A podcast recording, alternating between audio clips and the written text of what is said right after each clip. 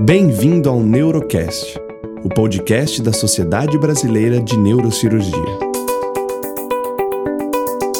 O objetivo do Neurocast SBN é difundir dados, evidências e informações que contribuam para a prática clínica da classe médica, especialmente neurocirurgiões.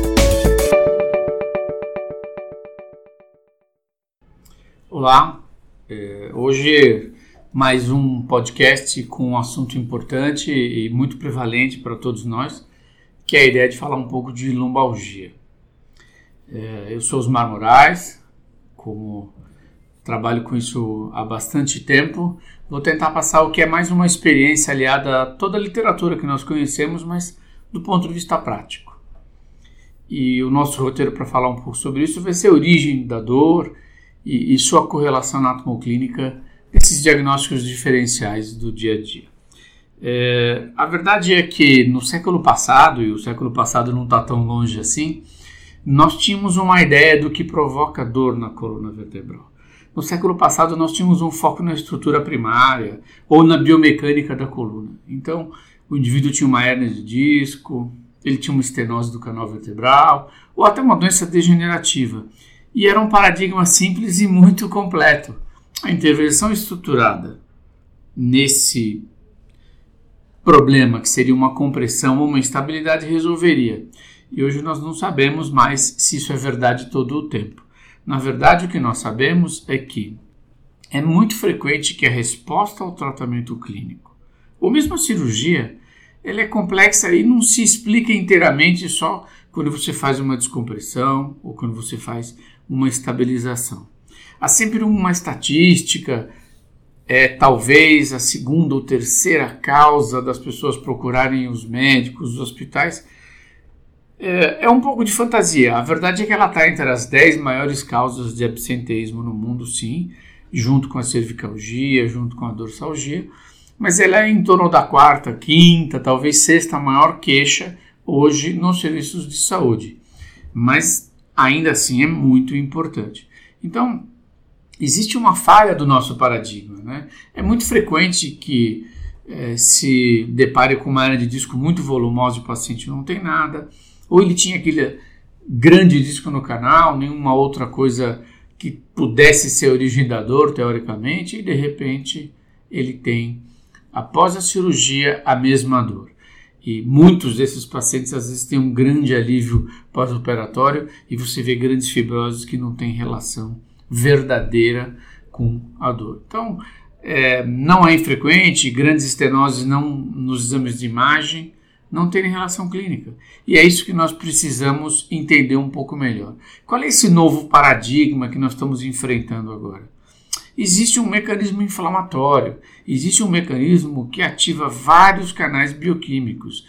Então, essas terminações nervosas da articulação, em especial da sinóvia das facetas articulares, um pouco dessa musculatura e a própria inervação recorrente da região, elas são sensibilizadas por mediadores químicos que são liberados durante uma lesão tecidual ou um processo inflamatório. Então não é só o disco que é o responsável com a sua degeneração pela dor. Precisa lembrar que na lombalgia vários outros mecanismos estão envolvidos. Vários mediadores neurogênicos, como substância P, 11 aminoácidos que são liberados por fibra C, mediadores não neurogênicos, bradicidina, serotonina, histamina.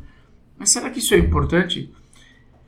É, isso é muito importante, porque às vezes associar-se a algum tipo de antihistamínico, às vezes associar essa medicação para tratar uma lombalgia, que não é um corticóide ou que não é um anti-inflamatório, pode melhorar muito o quadro clínico do seu paciente. Vamos só olhar rapidamente quais seriam as origens mais comuns.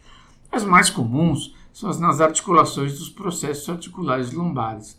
Então, na sinóvia, na cartilagem, naquela cápsula, muitas vezes nos próprios ligamentos, que sofrem distensões. Então, são aqueles indivíduos que ficam muito tempo sentados ou que ficam em posições de torcer a coluna, fazer um movimento de torção e tracionam esses ligamentos porque perdem a lordose lombar ao longo desse movimento excessivo e tracionam essas fibras C que acabam levando a grandes processos inflamatórios. Existem vários trabalhos mostrando que essas articulações, em especial as facetas articulares, são muito inervadas e tem bastante terminação nervosa livre ali. E algumas elas respondem ao estiramento da cápsula. E esse estiramento, às vezes, é porque a pessoa está fazendo um, um esforço repetitivo de dobrar, de rodar a coluna sem ter musculatura adequada e essa distensão leva a uma inflamação crônica. É, muitos trabalhos, muitas comprovações, mas o disco também claramente envolvido nisso. O anel fibroso e o ligamento longitudinal posterior também têm terminações nervosas livres. E não é infrequente que essas terminações acabem se estendendo para dentro do disco. Como é que isso acontece? A lesão mecânica vai fazendo com que essa camada concêntrica de fibra vá se rompendo uma a uma e tem um processo inflamatório envolvido que acaba levando a um crescimento dessas fibras finas, porque esses neuropeptídeos têm um tropismo no processo inflamatório. Então, é aquele indivíduo que vai piorando a lombalgia com o tempo sem uma piora tão objetiva na imagem. E os músculos, será que eles têm algum significado? Muito. O, o músculo, em especial aquele cinturão abdominal, a porção posterior associada ao, uh, principalmente ao ilipsoas, ela acaba tendo uma função importante de manter o tônus dessa lordose lombar.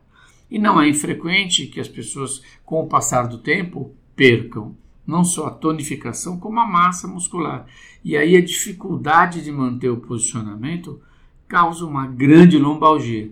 E é fácil de diagnosticar isso quando se vê uma grande perda de uma lordose progressiva no indivíduo que está com uma queixa progressiva. Bom, mas em teoria, nós como neurocirurgiões deveríamos estar preocupados com as raízes nervosas. Qual é o, qual é o verdadeiro papel da compressão radicular? Na verdade, pequenas estimulações leves, mecânicas, levam a algum mecanismo de dor.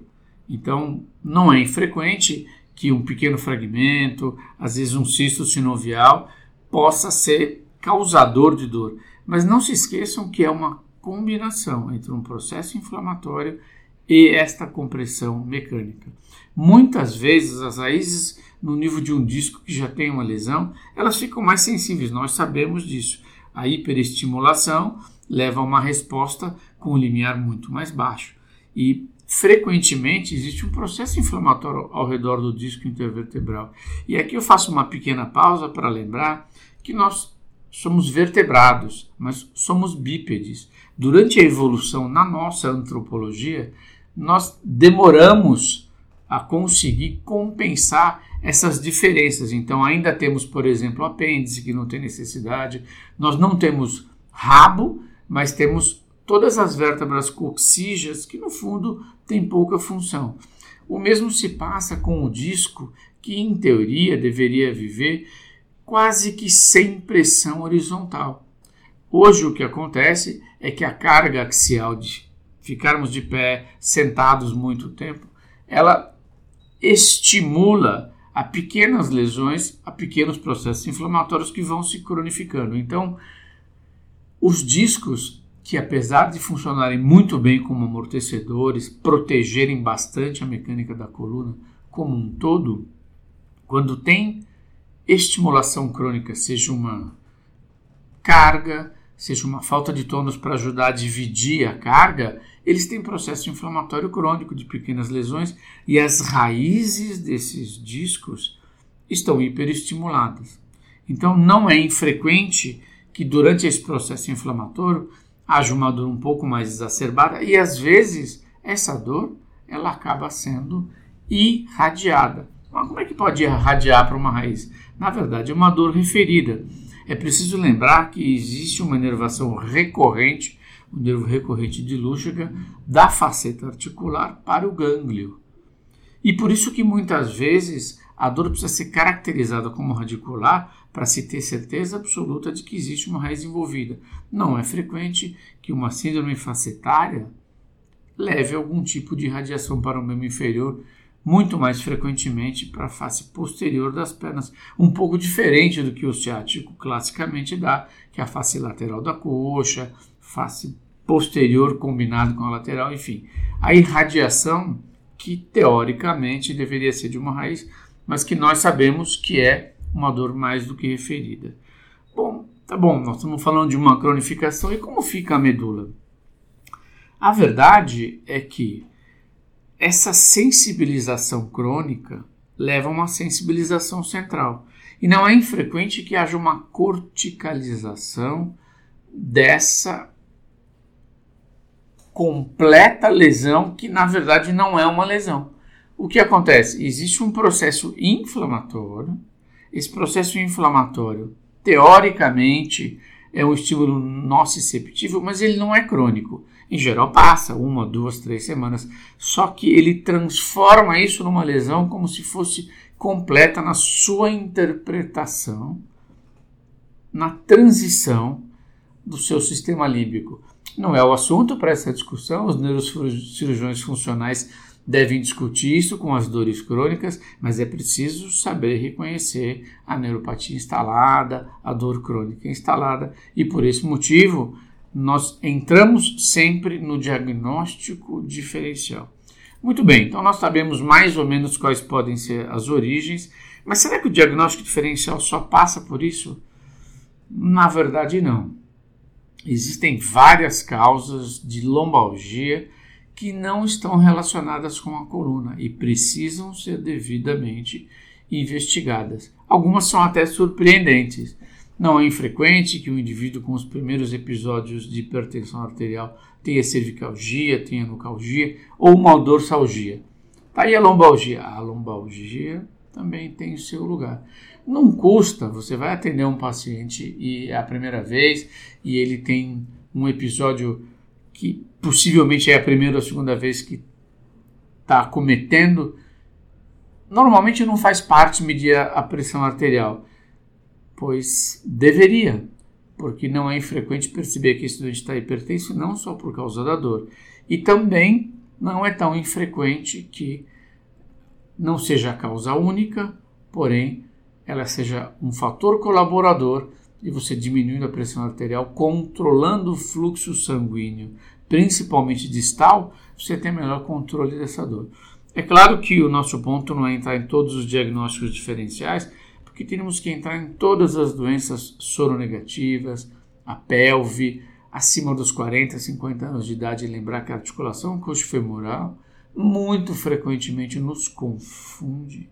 E mais do que isso, o diagnóstico diferencial com o exame clínico ajuda, mas às vezes as imagens nos atrapalham. Se eu puder, de alguma maneira, quantificar isso, eu diria que uma lombalgia com 4, 5 dias, talvez uma semana, como diz um protocolo muito bom de é, diagnóstico e tratamento de lombalgia da Sociedade Americana de Cirurgia de Coluna, antes de duas semanas, a não ser que haja qualquer tipo de bandeira vermelha, essa não se beneficiará de nenhum tipo de investigação radiológica, porque a imensa maioria é autolimitada.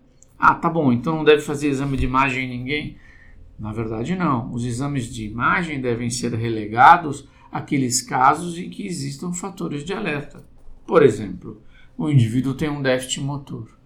O déficit motor agudo deve estar relacionado a uma compressão radicular e, portanto, tentar entender se é um fragmento de disco ou, eventualmente, uma compressão que possa ser externa à coluna, enfim. O déficit motor ou sensitivo, ele é o chamado fator de alerta ou bandeira vermelha e ele deve ser um fator indicativo de um exame de imagem. Bom, esse está fácil, mas e o restante? Existem nuances, claro.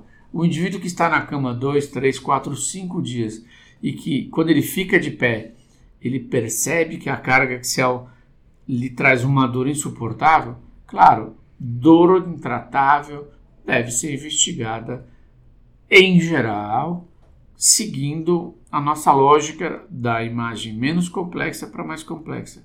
Ah, tá bom, então vamos seguir o academicismo e primeiro fazer raio-x? Na verdade, não. Sempre que houver uma bandeira vermelha, como um déficit motor, ou ao exame clínico, uma dor severa, palpação, principalmente da parede posterior, calor local, aqueles sinais que todos nós chamamos de sinais de alerta, não existe porquê, a não ser que na, na sua cidade, na sua região, não seja possível de cara fazer um exame de imagem mais complexo, não existe porquê submetê-lo a um raio-x que vai trazer pouca ou nenhuma informação. O ideal é partir para um exame de tomografia contrastado, se ele for bem feito. E na verdade, o ideal, o ideal é o exame de imagem da ressonância que traz todas as informações onde essas bandeiras vermelhas podem estar nos dizendo que a patologia é um pouquinho mais grave. Bom, então vamos sair fazendo ressonância de todo mundo? Não vamos, porque a lombogia é autolimitada em mais de 80% das vezes. E nos 15, 20% que sobram, menos de 1% do total tem alguma bandeira vermelha. Então, os casos bem selecionados vão se beneficiar de um diagnóstico adequado. Tá, então nós já sabemos que ao exame clínico e à história clínica nós conseguimos muitas vezes separar o que é uma dor radicular dissociada, o que é uma lombalgia, e com isso direcionar o tratamento. É mais ou menos isso. Porque o tratamento cirúrgico, por mais que nós cirurgiões encontremos vários motivos para indicar, ele está relegado a uma parcela muito pequena da população. Essas que nós já comentamos, que vão desde dor intratável até as verdadeiras patologias, os escorregamentos das vértebras, as verdadeiras estenoses degenerativas, os grandes discos volumosos sintomáticos, e seria muito interessante que nós estivéssemos num sistema de saúde em que outras pessoas, de alguma maneira, já pudessem tratar.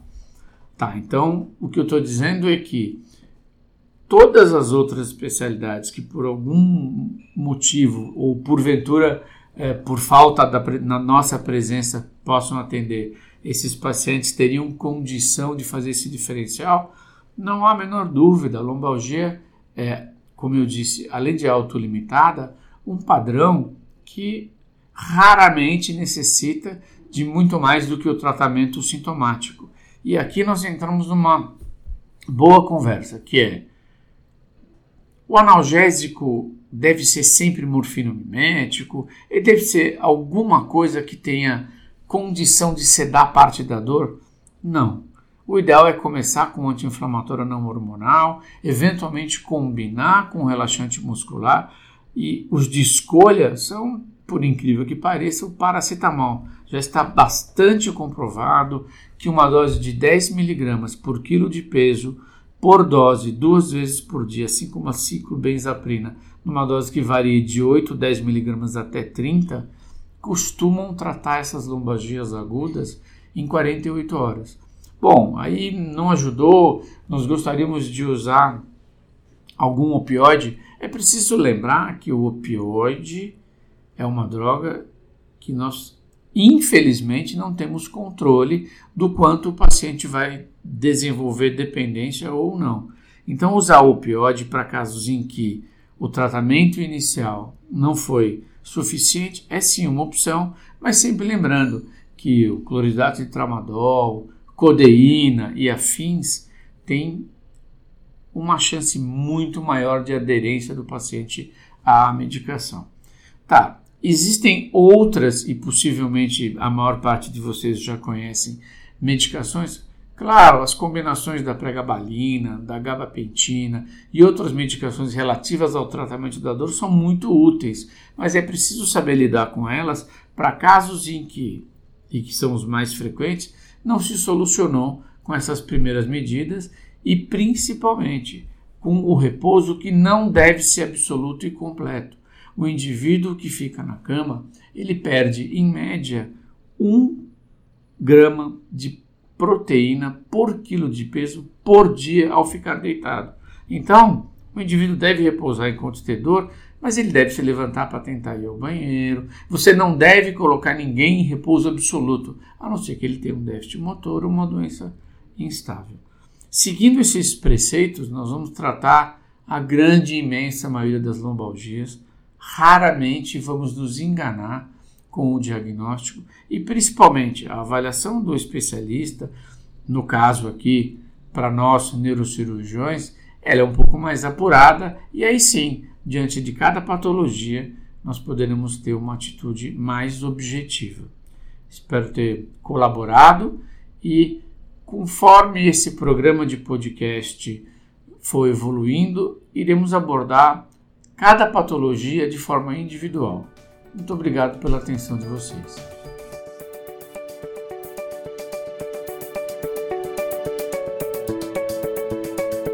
Você acompanhou mais um episódio do Neurocast, da Sociedade Brasileira de Neurocirurgia.